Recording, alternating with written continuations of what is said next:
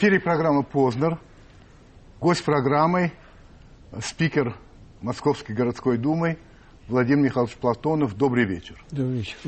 Более понятно, председатель. Председатель, спорить не будем.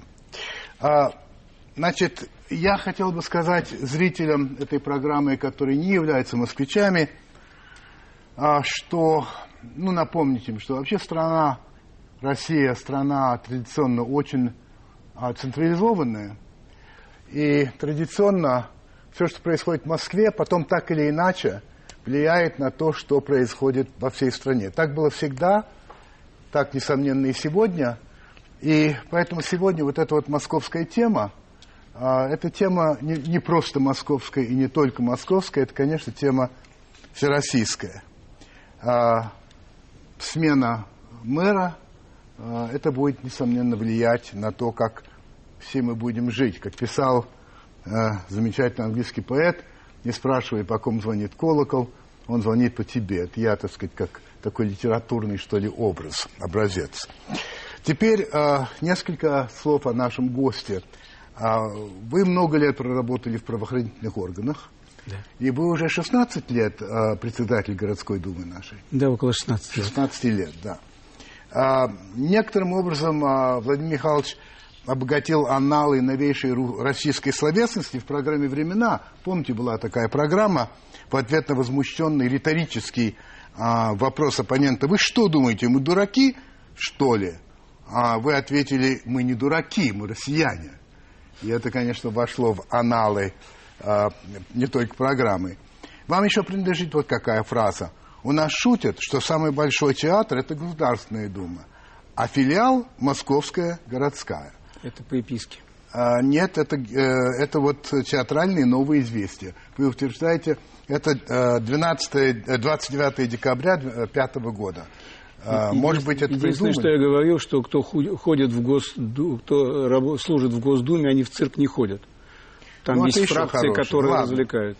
Значит, узнав, что да. вы у нас будете в программе, многие наши зрители прислали свои вопросы на сайт Первого канала.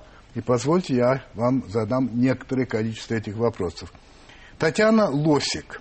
Скажите, почему смену мэра Москвы уже столько времени обсуждают как главную политическую новость в стране? Наверное, дело не только в Москве. А в чем, по-вашему?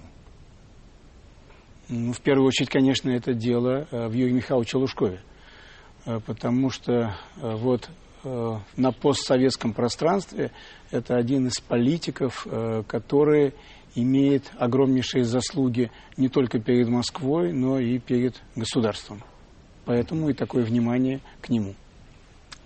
Елена Александровна Капитанова – о Москве говорят, что это государство в государстве, имея в виду, что в столице другой уровень жизни, своего рода сосредоточение финансовых и культурных ценностей, даже другие принципы и приоритеты. Многим москвичам подобное выражение даже льстит. Разве эта ситуация нормальная? А, растяжка ошибочная. Граждане Москвы, поздравляем вас с праздником, висела полчаса мы обратились, мы, депутаты городской думы, обратились к Юрию Михайловичу, эту растяжку сняли, потому что она не соответствует действительно. Гражданства в Москве нет. Мы все граждане России. Но ну, вы согласны? Но Москва действительно, она выделяется среди регионов огром... других, потому что это огромный мегаполис с огромными проблемами. Это столица Российской Федерации с 1918 года и до этого долгие годы была столицей. И все, что происходит в Москве, это важно, это значимо. И то, что Москва за последние годы стала гораздо лучше, здесь другой уровень жизни. У нас даже продолжительность жизни больше, чем среднестатистическая по России. И Москва в, по многому в лучшем э, выделяется среди других регионов. Да, это действительно так. Это привлекает внимание, это разная реакция от э, добрых слов, восхищения до вот, различных ложных измышлений. Э, потоков финансовых много, но не все они касаются Москвы и московского бюджета. Илья Кривилев. Помните, совсем недавно московская организация «Единая Россия» довольно громко заявляла о своей поддержке Лужкова и о готовности стоять за него. Потом как-то вас перестало быть слышно на эту тему. Это коллективное прозрение или, в кавычках, сверху напомнили о партийной дисциплине? Ну, не менее громко прозвучало и э, заявление Московской городской думы. И оно было направлено к средствам массовой информации, чтобы прекратить э, распространять э, в СМИ э, заведомо ложную, ложную информацию об отношении к власти. Э, дело в том, что для нас, для депутатов, городская власть – это не только Юрий Михайлович, но это и Московская городская дума. И когда следуют какие-то обвинения в его адрес, это обвинения и в адрес городских властей. Поэтому мы призвали к тому, чтобы нужно быть правдивым, сдержанным. Что касается партийной организации, она действительно высказала свое отношение, слова в поддержку. И, кстати, э, коллега Грызлов, он тоже сначала выступил в поддержку. Э, но дело в том, что по нашему законодательству то, что произошло, это э, стало взаимоотношениями между президентом и мэром. Вот по закону никто не имеет права вмешиваться э, в эту ситуацию. А имеет право высказываться. Э, высказываться имеет право, и кто хочет, кто может, кто желает высказываться, но здесь взаимоотношения мэр имел право обжаловать действия э, Понятно. президента в суде, он не стал это делать, да. суд бы рассмотрел бы, вынес свое решение. И здесь больше, э, здесь больше ничего третьих лиц здесь не может быть. Есть некоторые случаи досрочного прекращения полномочий, там идет через участие Московской городской думы, но по этому пункту нет. Генрих Семенович, нет, простите, Колосов Сергей Сергеевич. Было очень стыдно смотреть, как после снятия Лужкова рядом с ним остался только Иосиф Кобзон. А вы общались с Юрием Михайловичем после отставки? О чем говорили? Ну, не надо судить по происходящему только по э, тому, что показывают э, по телевидению, о чем говорят. Я с Юрием Михайловичем встречался, и последний раз мы встречались неделю назад, э, в понедельник. Вот, э, я не согласен, что э, с Юрием Михайловичем остались вот те, только те, кого показывают. С Юрием Михайловичем остались его дела и все, что он сделал э, сделал в стране, сделал в городе. Это то, что а реально... остались? Да, конечно. Сомнений никаких нет. Хорошо. Это то, что реально его защищает. Генрих Семенович Смоленский. В ситуации, когда большинство недавних соратников Лужкова от него отказались или как минимум отстранились, вы продолжаете публично отстаивать его. Вы не боитесь последствий? Э, вы знаете, я, у меня есть принципы, что делай, что считаешь нужным, и будь, что будет. А Галина Михайловна Коробова. В Московской Думе кто-нибудь когда-нибудь хотя бы пытался поставить вопрос о том, что у мэра города жена миллиардерша? Цитирую, как написано. Да, я все понял. Не, ну правильно сказать миллиардер, а не миллиардерша. Ну, ну цитирую, как, как есть. все представляют, так, ну, так ну. и пишут. Но дело в том, что это не входит в полномочия Московской городской думы выяснять, э, у кого э, жена сколько зарабатывает. Э, дело в том, что в последнее время очень много изменилось в нашей стране, и чиновники, должностные лица высшего уровня, они подпадают под э, контроль общественности.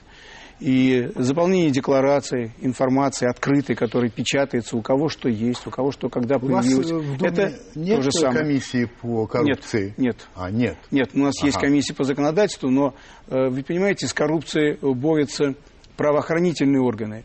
И если вот была какая-то информация, ее давным-давно нужно было проверить, что каким-то незаконным путем кто-то э, заработал деньги. Но э, Московская городская дума, она не стоит в стороне. Мы принимаем те законы, которые способствуют тому, чтобы коррупция э, легко выявлялась и э, строго наказывалась. Это самая главная задача парламента.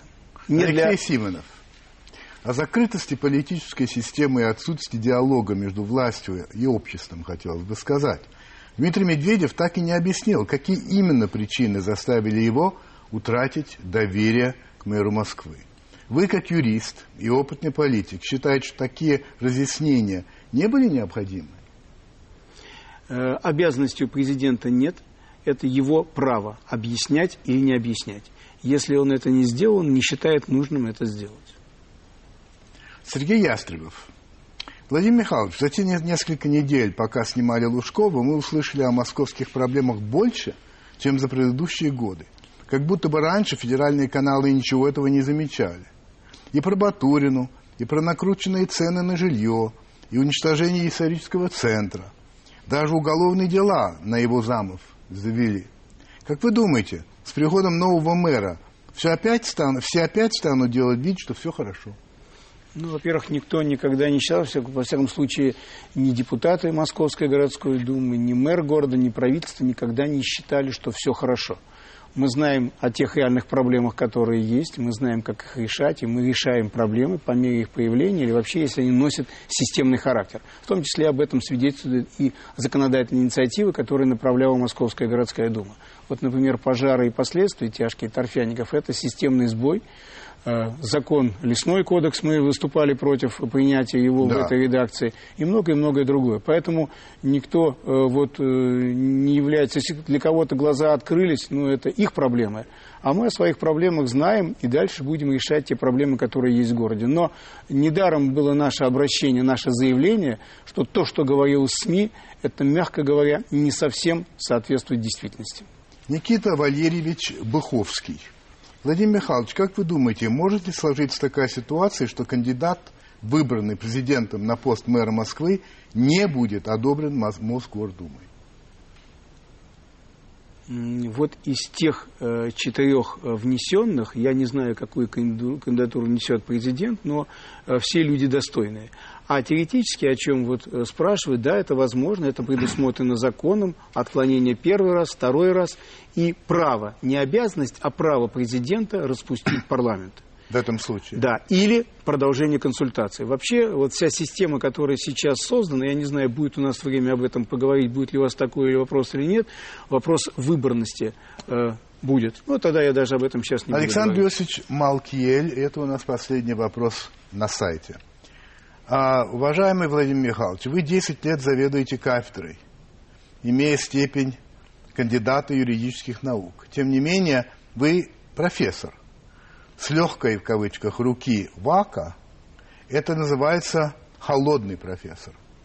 Как полагаете, если бы вы не были председателем Мосгордумы, избрали бы вас заведовать кафедрой, где работает 14 профессоров и докторов наук? Может быть, пора защитить докторскую диссертацию? Предложение возглавить кафедру было для меня э, такое не, неожиданное, но поразмыслив, я согласился, потому что наша общая проблема, у нас отдельно идет теория, отдельно идет практика. Вот у меня попытка объединить. По поводу докторской, я уже получил первую открытку из ВАКа, я летом защитился, тема федерализм, непростые отношения между федеральным центром и субъектами Российской Федерации, и еще горячее обсуждение в ВАКе состоится.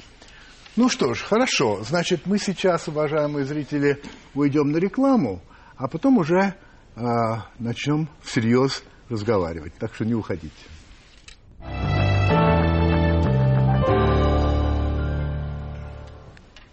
Мы обязательно коснемся и будем говорить подробно, в общем, о проблемах Москвы, смене меры и так далее, но несколько вопросов по поводу самого Владимира Михайловича Платонова. Значит, я цитирую. «Вранье – это мое несчастье. Мама всегда смотрела мне в глаза и говорила, Вовка, ты же не умеешь врать. Я действительно все ей рассказывал. Но потом, когда стал взрослее, конечно, научился что-то не договаривать. Есть такие вещи, которые лучше не рассказывать. Ну, не рассказывать и врать, это все-таки не одно и то же. Вы научились врать-то? Я научился больше, наверное, как-то играть, uh-huh. уклоняться от... Э, я стараюсь действительно не врать. Uh-huh. Лучше уклониться от вопроса, чем наврать.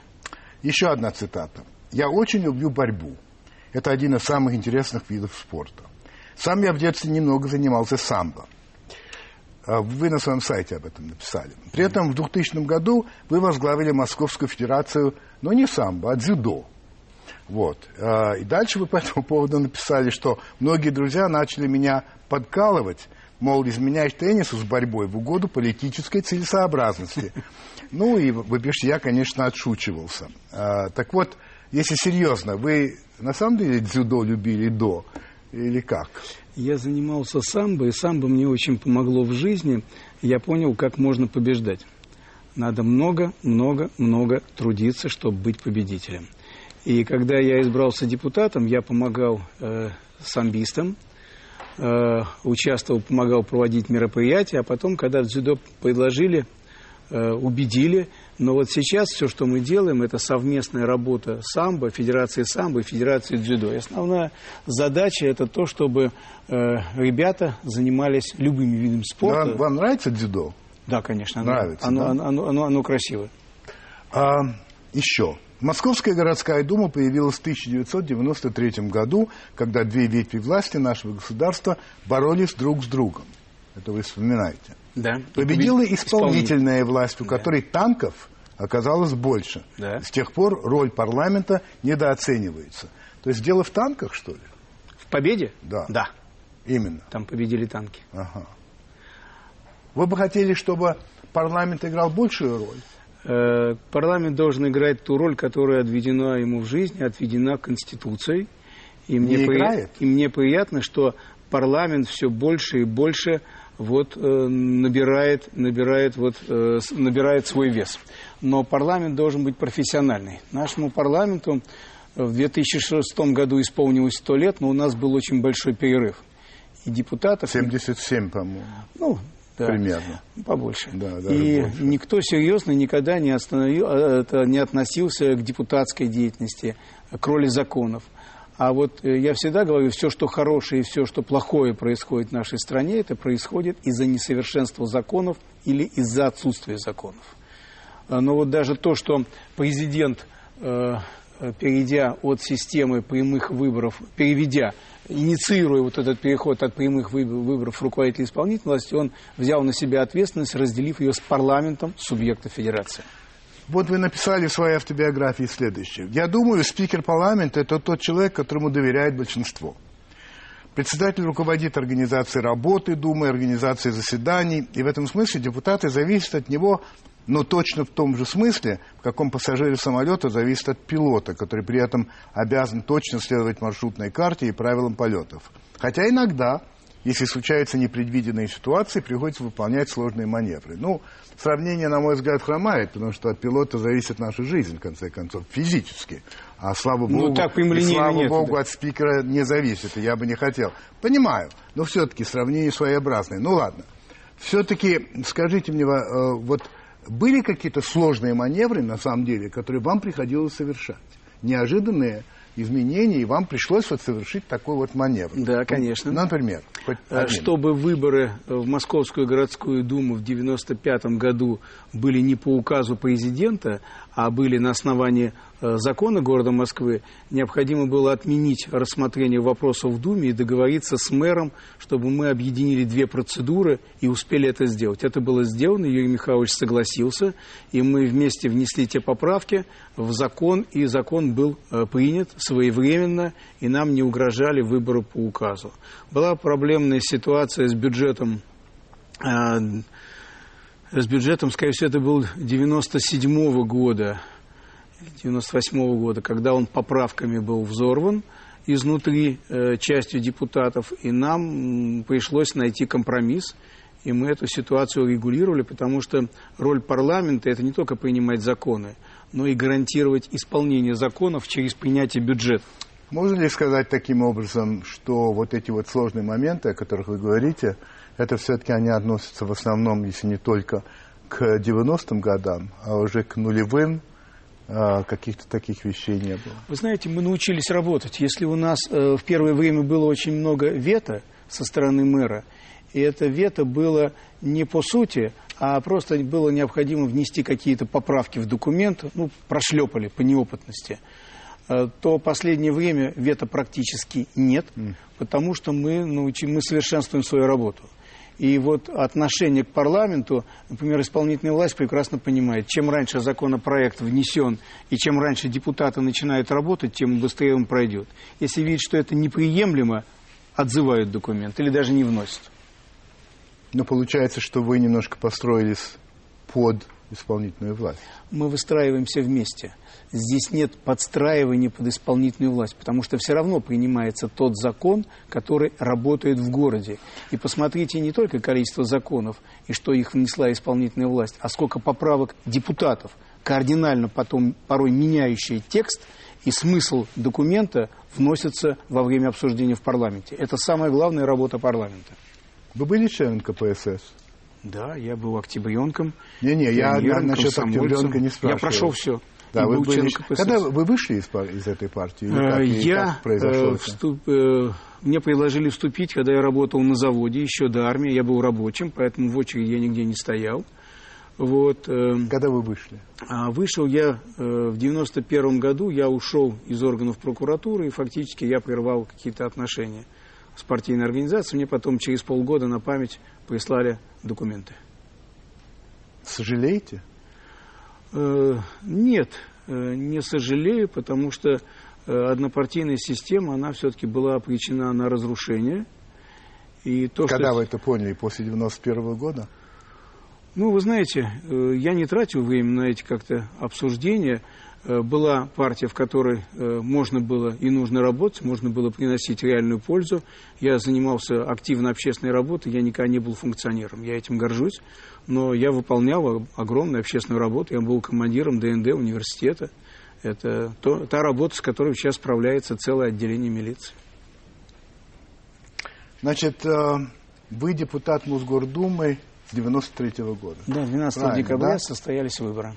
А, я об этом вспоминаю, вы пишете, с 91 -го года я был, в кавычках, на вольных хлебах. Зарабатывал частно, э, частно практикующим юрисконсультом. Да. Многие знакомые тогда меня спрашивали, зачем ты меняешь денежную работу на работу в парламенте?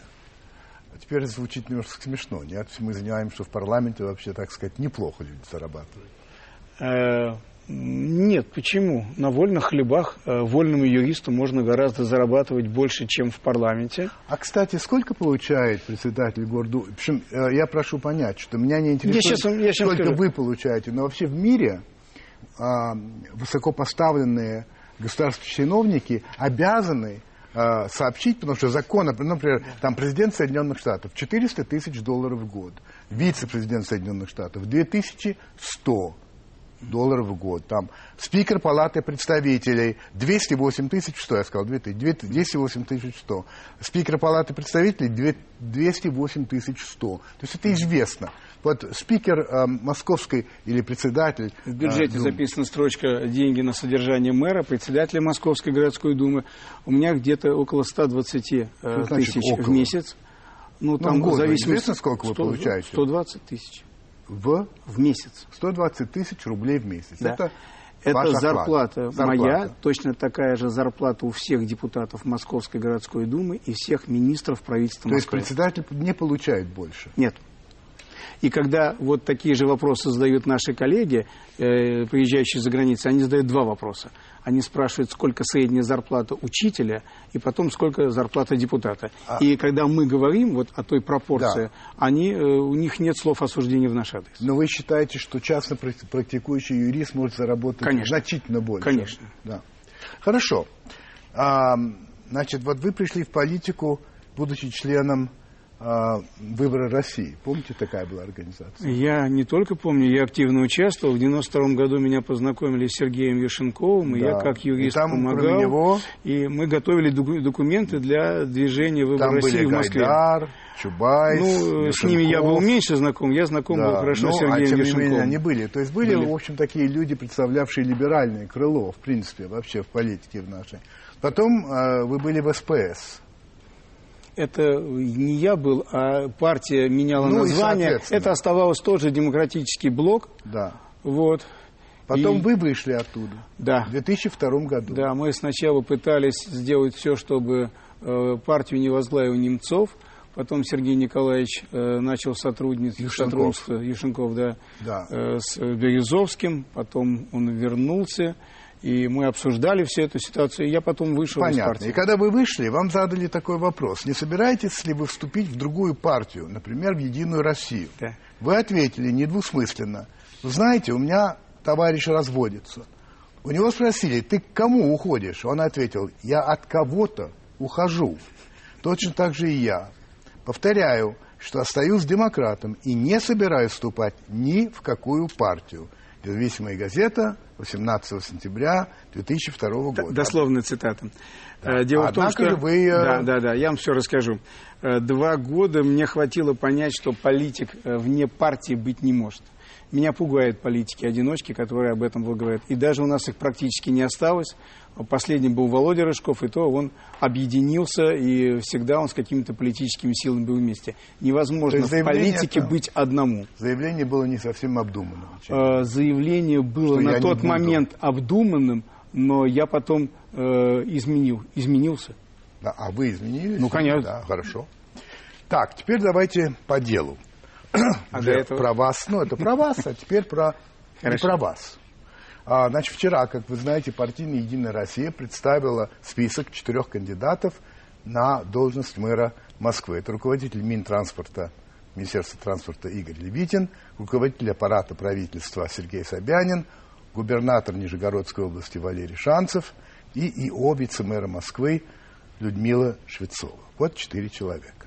И не позже, чем через 10 дней президент страны, в соответствии с законом, должен определиться и сказать, вот я рекомендую такого-то. Да, он внести должен одну из кандидатур, Одну из этих четырех. поставив в известность партии Да. сначала. Я вас цитирую. Пока я не могу сказать, кого конкретно больше хотел бы видеть на этом посту. Мы будем ждать решения президента. Это вы сказали 9 октября. Не могу сказать. Это значит, могу сказать, а, не могу сказать вслух, или что еще значит, не могу сказать. Все-таки у вас должно быть мнение. Не может быть, что вот посмотрев на эту четверку, у вас внутреннее нет своего, так сказать, кандидата. Вы не хотите назвать его или не, на самом деле почему-то не можете. А вас не смущает, что судьям Конституционного суда запрещено высказывать какое-либо свое мнение по поводу того вопроса, который может быть потом обсуждаться в Конституционном суде? Нет, не смущает, Вот, потому э, что это да, суд. да, а это- вы же не суд? Но дело в том, что э, депутаты тоже будут выносить решение. Конечно. Единственное правильное. И будут Вот. споры какие-нибудь? Э, будут, э, ну, споры я не знаю. Э, Что, происходит- прямо все единогласно? Я вам сейчас все расскажу, а вы, са- вы узнаете тогда. Хорошо. Значит, что происходит? Вносится кандидатура, она одна, Да. вот, и э, приглашается человек, ему он выступает э, перед депутатами, высказывает свои намерения, Да. как он считает э, должно э, в ближайшие пять лет, что должно происходить в городе, э, взаимоотношения с исполнительной, Ну, законодательной властью. как бы он высказывает свою программу, после чего депутаты задают вопросы Так. или по этому выступлению, или дополнительно хотят они узнать получше кандидата. И точно такое же у нас происходило даже, когда мы известного Юрия Михайловича, известного всем, известной его работы, мы все равно вот было обсуждение, были, вы- были э, выступления, я не помню, бы- были, кажется, выступления, надо поднять стенограмму. И после этого было тайное голосование. Вообще перед тайным голосованием не высказываются никакие мнения, потому что это тогда перестает голосование быть тайным. Это делается для того, чтобы нельзя было высчитать, э, кто э, проголосовал против. Оно реально тайное голосование бюллетенями. Поэтому я просто вообще не считаю нужным мы даже любые вопросы, например, когда судей э, рассматриваем какие-то кандидатуры, мы, э, где будет тайное голосование, мы говорим, вопрос к рассмотрению готов. Могу ли я спросить таким образом, что у вас на самом деле есть свое предпочтение, но вы не считаете возможным Конечно, его есть. высказывать? Конечно, есть. Все. А вы можете мне назвать хотя бы один вопрос, который вы зададите вот тому человеку, который к вам придет? Вот для вас есть ли такой вопрос, или опять вы не хотите, Нет, почему? чтобы он не подготовился? Почему? Так сказать. Э, Ну, к этому вопросу сложно как-то подготовить. Здесь просто надо рассказать, что Вот человек один есть, что он чувствует. какой? Это мнение, как должны выстраиваться отношения с парламентом. Хорошо. А, значит, далее. Вы помните, что гостем первой программы «Познер» был Юрий Михайлович Лужков.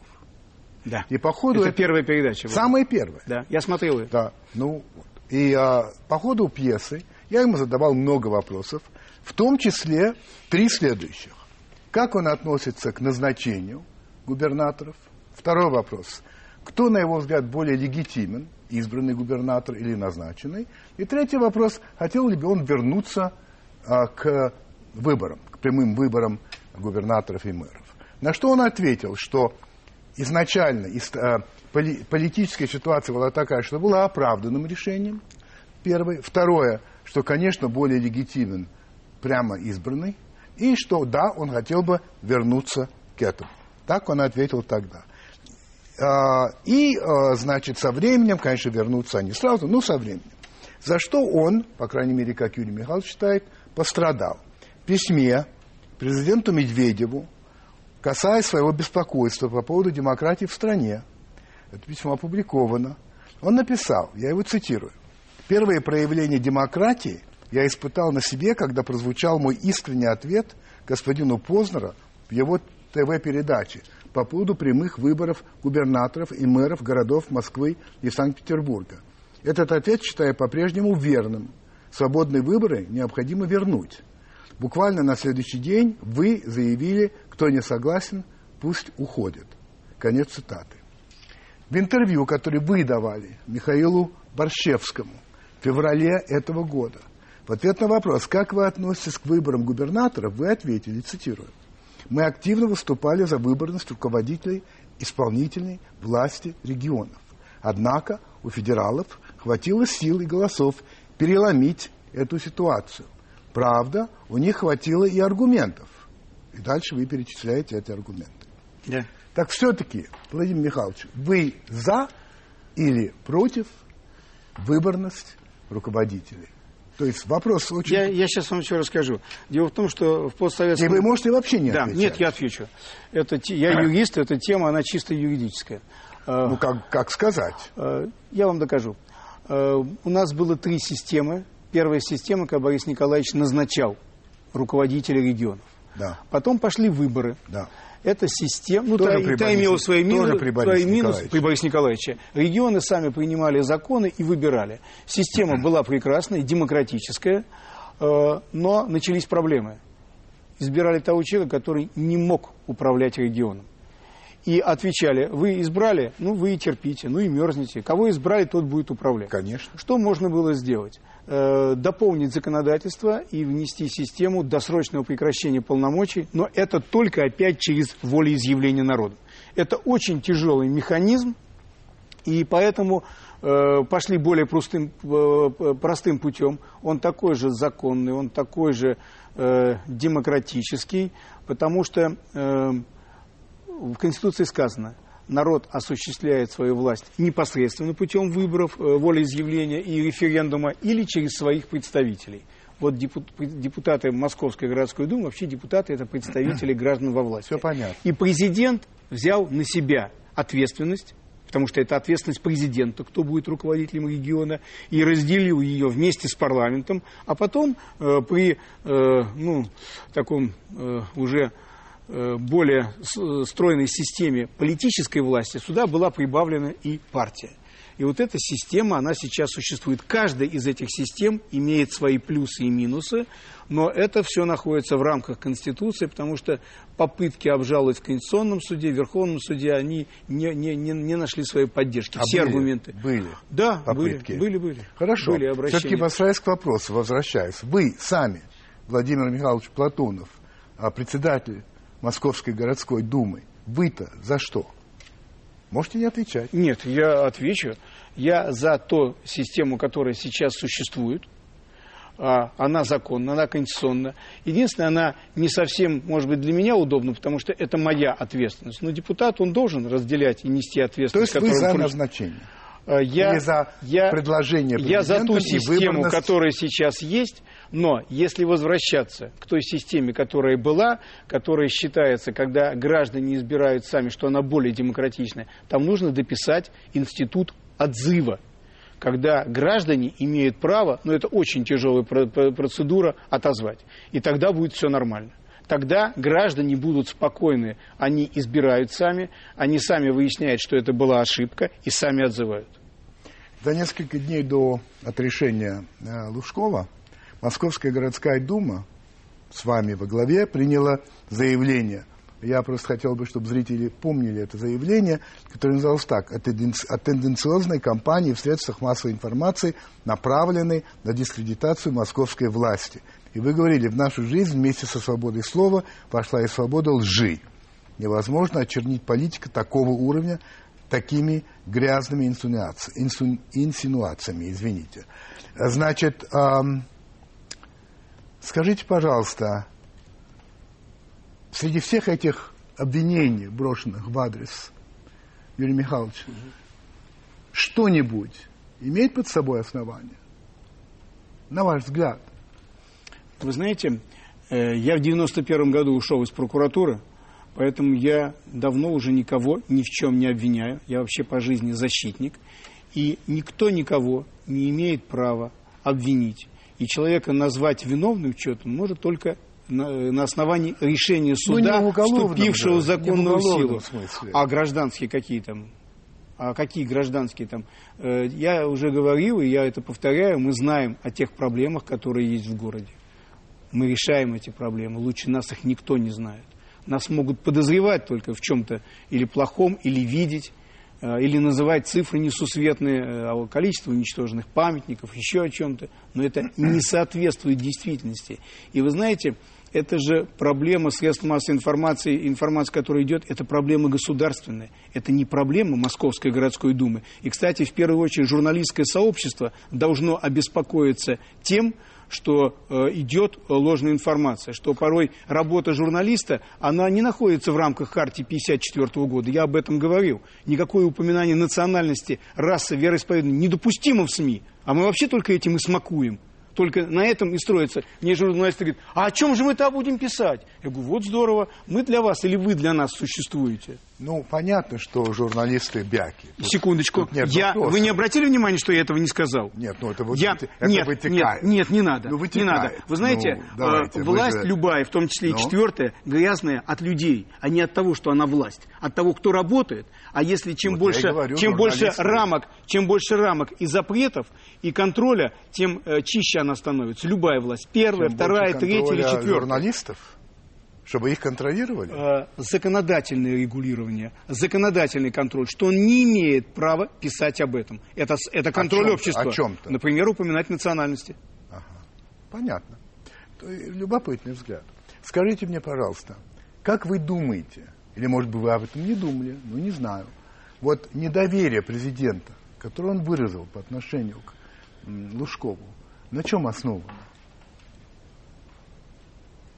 Мы с вами выяснили, что президент это не назвал. Да, но у вас же есть свои Зачем же нам фантазировать с вами на эту тему? Размышлять это обязательно фантазировать? Это фантазия, потому что ни у вас, ни у меня нет никаких достоверных, достоверной информации, чем руководствовался президент. Мы можем только предполагать. Да. Хорошо, если вам не нравится слово фантазировать, то предполагать. Это предположение. Да.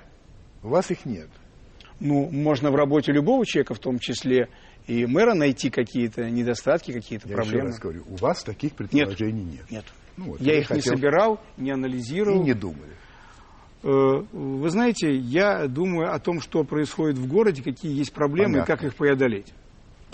Я Значит... же говорю, что и вина, и заслуга депутатов во всем хорошем и плохом, что нет, происходит нет, в городе. Вы в свое время говорили, что городская дума почти все время а, находится, я цитирую, в конфликте интересов с правительством Москвы. Да.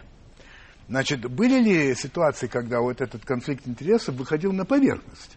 Потому что мы-то не очень об этом знаем. Или все-таки схватки под ковром? Что это за противоречие между э, парламентом, скажем так, Москвы, да, условно, и ну, вообще власти? конфликт в этих двух ветвях власти, он лежит в самой природе власти.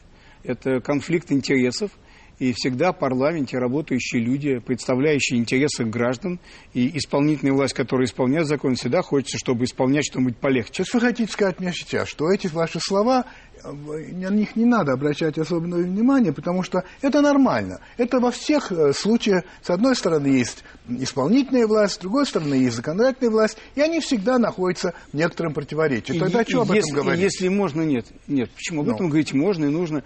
Мы, и, в отличие от э, времен э, советских, когда вот э, было противостояние Верховный Совет, э, президент, э, Моссовет, мэр, Э, мы занимаемся совершенно другой работой.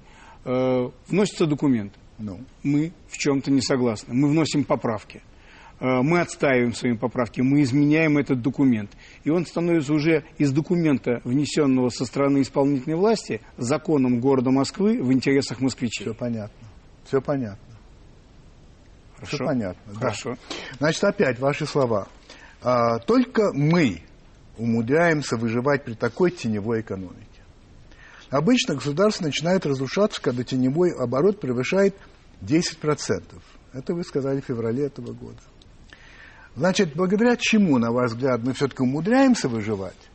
А что в этом случае, на самом деле, уберегает наше государство от э, разрушения. И на самом деле у нас больше 10% вот этот теневой оборот, если вам известно или у вас есть догадка, хотя тут опять, если у вас догадка, то это не то, это не факт. А, ну, вы знаете, это та догадка, которую я могу говорить. Я э, получил юридическое образование неплохое, я знаком с зарубежным опытом, я работал в органах прокуратуры, Э, теневая экономика – это несчастье любого государства. Понятно. Это то, что подпитывает преступный мир.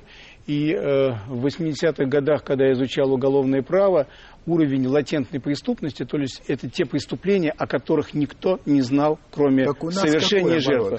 Вот в то время у нас было Сегодня. около 70% латентная преступность. Я говорю, теневая экономика. Ну, латентная преступность, она вот э, и порождает, в том числе, и пополняет теневую экономику. Это преступление, как правило, в сфере экономики. Сегодня вы можете дать цифру? Мне кажется, мне кажется, мы теряем полбюджета. Но это мое смелое предположение. Я понимаю, я понимаю. Как, почему тогда мы не разваливаемся? При 10% уже разваливается, а мы нет. Мы Россия. И все.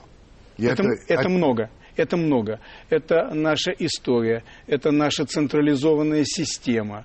Ну, много э, различных факторов, которые нас э, защищают. А вам, вы знакомы с политологом э, Глебом Павловским, да, я который его. вчера заявил, что представлен в Единой России списке кандидатов на пост мэра города Москвы, я его цитирую, нет людей с опытом организации инновационного бизнеса, научно-технического производства. А, это с одной стороны. Ну ладно, сказал и сказал, можно имеет с ним соглашаться, право. имеет право. Ну вот. Однако же он э, сказал и другое. Он сказал о том, что э, Москва предельно коррумпированный город. Э, гораздо более коррумпированный, чем какие-либо другие вообще в России. Вы разделяете это мнение? А он не сказал из-за чего? Нет. Ну, там много может быть разных составляющих. Ну, а вы думаете, он прав, на ваш взгляд, Москва на самом ну. деле э, крайне коррумпированный город? И в, в этом смысле может быть на первом месте? Э, вы знаете, Москва Образец на России, первом месте э, из-за своего населения и по социальной защите, и по э, продолжительности жизни, и в том числе по, потому что больше таких взаимоотношений, больше, больше преступлений совершается. Ведь э, преступники совершают, э, им выгоднее совершить преступление в крупном городе, быстрее затеряться и остаться безнаказанным. Это объективно определяется. Это не из-за того, что Москва плохая. В любом крупном городе выше преступность, а если еще и столица, э, то коррупционная составляющая возрастает. Сомнений никаких нет, потому что огромное количество государственных структур власти там тоже могут совершаться преступления. Вы помните, что господин Грызлов э, в свое время тоже высказал некий перл, который звучит так. Парламент не место для дискуссий. Вы это помните? это обошла, это всю страну да. обошло, да. Вы сказали, парламент это место для дискуссий. Ну, мне не с кем спорить, потому что ну, коллега так... Грызлов потом э, поправился и уточнил, что неправильно цитировали, еще что-то он имел в виду, он гордится тем, что в российском парламенте нету скандалов, нету драк, вот неправильно его э, он журналисты не, он не, Нет, он сказал так, как я процитировал. Ну, хорошо, но я сказал так, как я сказал. Правильно. Я считаю, так что вот, парламент это именно то место, где дискуссии происходят. Чем их больше происходит, тем лучше. Ну и отлично. Знаете ли вы, э, Владимир Михайлович, что по поводу того кандидата, который будет внесен президентом, э, вот может быть дискуссия в э, Московской городской думе? Я уверен, что выступления будут. Выступле... Нет, выступление это не обязательно дискуссия. А дискуссия, а дискуссия это не обязательно спор. Дискуссия это, это мнение, мнение людей, это обсуждение. Это обсуждение. обсуждение обязательно состоится. И будут выступления у нас представители фракции КПРФ. Э, мы пока не знаем с вами, какую позицию. Три человека. Ну, вы знаете, было бы достаточно, если один, то все равно бы звучало мнение партии. Вот, большевики ну, да. же обсуждали, идти в парламент не, или не идти. Пошли, работали, и парламент и изнутри так. вырабатывали. Вот, так что здесь ничего страшного нет. Э, кроме того, я не знаю, успеет или нет, мы ведь создали такую большую политическую инновацию. где в Московской городской думе создана структура, где представители всех тех партий, которые э, зарегистрированы как политические партии, но не были избраны Ясно. в состав Московской городской думы. Может быть, они еще успеют высказать свое отношение, если захотят, конечно. Возможность такая у них будет. Скажите мне, пожалуйста, и может быть это будет последний мой вопрос. А, на ваш взгляд, какая главная проблема Москвы, именно Москвы? Проблема, на решение которой надо бы бросить самые большие силы. У всякого большого города, как вы сказали, множество проблем, и у Москвы множество. Но на ваш взгляд, вы можете выделить одну, которую вы считаете главной? Э, вы знаете, нет таких проблем, которые главные. Э, нет того, что вот есть проблема, мы ее не замечали. Или нет, вот нет, Юрий нет, Михайлович не дал замечать. Я считаю, что проблем у нас э, много, мы их знаем, но нам не хватало денежных средств на решение этих проблем. Все-таки, Владимир В том Михайлович. числе транспорт. Это огромнейшая проблема. Ага. Вот, э, проблемы экологические. Которые но вытекают. это не все ну, там очень много составляющих. Это не все зависит от Москвы, от московского бюджета. И не секрет, что действительно более половины бюджета мы направляем на социальную защиту. Это съедает много денег, мы об этом не жалеем. Это то, что нужно в крупном городе. Да в любом городе нужна социальная защита. Если я правильно вас понял, когда мы говорили о коррупции и так далее, о теневой экономике, можно ли сказать, что в Москве и уровень теневой экономики именно потому что это большой город, мегаполис и так далее, выше, чем по стране в целом. Вы правильно меня поняли, потому что город э, с столичными функциями, с населением 15 миллионов, все гораздо, всего гораздо больше. И радостей, и несчастий, Хорошо. и преступлений. Вы знакомы с э, Марселем Прустом? Ну, не лично, а вообще читали? Я слышал. Но не читали? Нет. Рекомендую вам. Замечательный писатель. А он меня попросил задать вам некоторые вопросы. Он мой добрый знакомый, поэтому я вам сейчас отдам. Везет вам. Да, мне везет. Это точно. Итак, первый вопрос от Марселя Пруста. Кого из ныне живущих вы больше всего уважаете? Вообще. Не в России обязательно, вообще. Может, нет такого человека. Я очень люблю и уважаю своих родителей. Живы, здоровы, слава Богу. А кого из ныне живущих вы больше всего презираете? Я стараюсь э, вот этим чувством не пользоваться. Чего вы больше всего боитесь? Я боюсь э, насилия, разрушения, э, военных действий, межнациональных конфликтов. Это разрушает любое государство. Каким бы талантом вы хотели бы более всего обладать? Я мечтаю о том, о чем у меня нет. Я иностранные языки давались мне всегда с трудом. Если бы вы могли изменить в себе что-то одно, что бы вы изменили? У меня есть недостатки, я их скрываю. То есть вы не хотите сказать? Зачем? Ну, мало Зачем вам мои недостатки? Любопытно, любопытно. А, какое ваше любимое занятие? Мне работа доставляет удовольствие. Я не устаю. Назовите, пожалуйста, три ваших любимых писателя. Их гораздо больше. Э, сразу э, два – это Ильф и Петров. Я с удовольствием читаю Улицкое ее произведение. Я э, с удовольствием недавно перечитал Полякова. А как бы вы хотели умереть? Я не тороплюсь. Какую добродетель вы цените превыше всех? Я знаю, какой самый страшный грех. Я не это спрашивал. Вернее, не знаю, мне кажется, доброта, когда люди добры, то и они делают и людей окружающих добрее, и мир добрее. Это, наверное, самое главное. А вне зависимости от э, ваших э, взглядов религиозных или нерелигиозных, но когда вы предстанете перед Богом, что вы ему скажете? Прости. Это был Владимир Михайлович Платонов. Спасибо большое. Спасибо.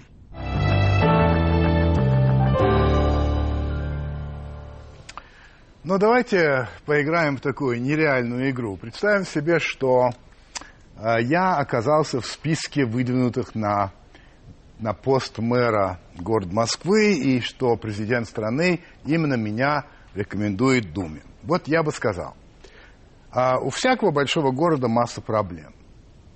А Москва не исключение. Есть проблемы традиционные. Ну, например, жилищный вопрос.